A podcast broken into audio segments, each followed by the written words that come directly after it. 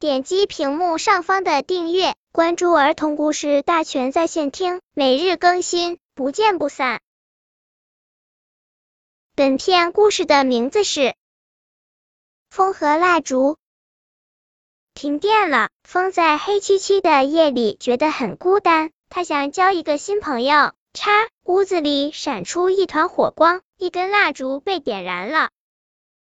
风想，蜡烛明亮又温暖，和他交朋友一定很快乐。风唱着歌，吹进窗户里，大声说：“嘿，晚上好！哪里来的冒失鬼？快把我的火苗吹灭了！”蜡烛用手护住头上的火苗，看起来很生气。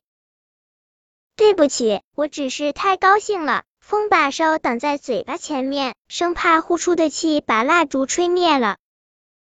火苗渐渐安静下来，不再东倒西歪。蜡烛松了一口气，说：“现在可以说了，不过得轻一点哟。”风不好意思的说：“我想和你交朋友。”太棒了，我正想找个朋友一起玩呢。蜡烛说话的时候，头上的火苗不停的跳跃着。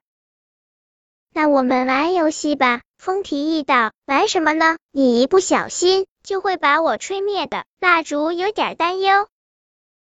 我会努力让自己轻一点，慢一点，就像这样。风从指缝中轻轻吹过，蜡烛头上的小火苗歪了一下，很快又恢复了正常。蜡烛觉得头上痒痒的，好玩极了。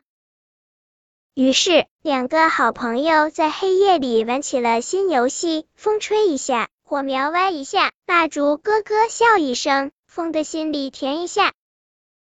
本篇故事就到这里，喜欢我的朋友可以点击屏幕上方的订阅，每日更新，不见不散。